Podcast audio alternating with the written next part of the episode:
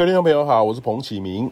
今年的中秋连假呢，受到太平洋高压的影响，各地天气如预期的相当的晴朗，也非常的炎热。只有昨天呢，周二午后雷阵雨的区域稍微大一点点。那其他各地呢，都是相对很晴朗稳定。那这四天呢，全台湾几乎都可以看到皎洁、完整、圆满的月亮哈。许多人开玩笑，这种天气很不像是中秋节，反而像是端午节的温度哦。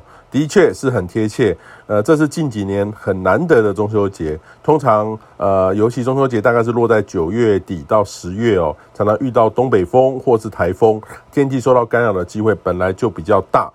那今天呢，还是维持着跟昨天类似的天气，各地天气很稳定晴朗，靠山区还是有午后雷阵雨的天气。虽然说昨天呢有北开始呢，预计呢。呃，北方有这个冷空气南下，呃，前面也有一些锋面，但是锋面的位置偏北，在福建北部哦，对台湾没有直接的影响。整体而言呢，台湾是还是受到这个太平洋高压盘踞的影响，天气很稳定。预计周三、周四的天气都很类似哦。那下一个变化的时间点呢，会在周五到周末，预期呢有波微弱的东北风南下，呃，有接近到台湾北部的机会。预期呢，北部、东北部容易受到这个风向还有地形的影响。云量比较多，偶有些短暂阵雨，温度呢顶多下滑一到两度哦，感受上不是很明显。那这个呢是今年第一波影响台湾的东北风，呃，初期还是弱弱的哈、要有感觉的可能要等到十月开始，呃，有较高频率容易发生，也将逐步的增强。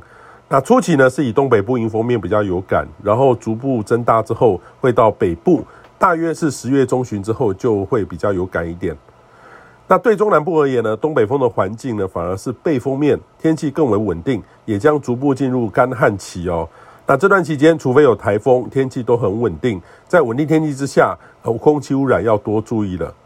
那明天呢，也是二十四节气中的秋分哦。虽然说台湾目前还是在暖暖的环境之下，北方呢，中原区域的温度早就已经降下来了，但是秋分呢，是二十节二十四节气中的天文大节气，还是可以多重视一下。